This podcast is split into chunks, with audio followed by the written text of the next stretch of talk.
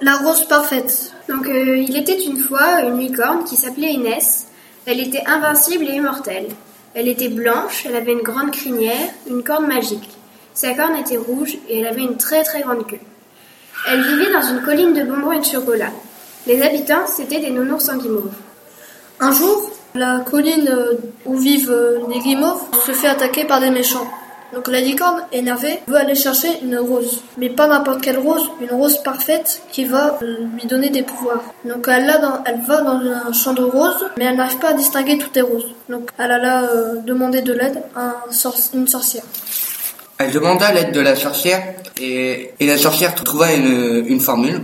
Elle récita la formule et euh, un anneau blanc apparut. Donc elle suivit l'anneau blanc et euh, elle trouva une chaussure. Donc elle retourne voir la, la sorcière et euh, lui dit euh, que c'était pas le bon objet. Donc elle euh, redit une autre formule et ce coup-ci elle tomba sur un écureuil.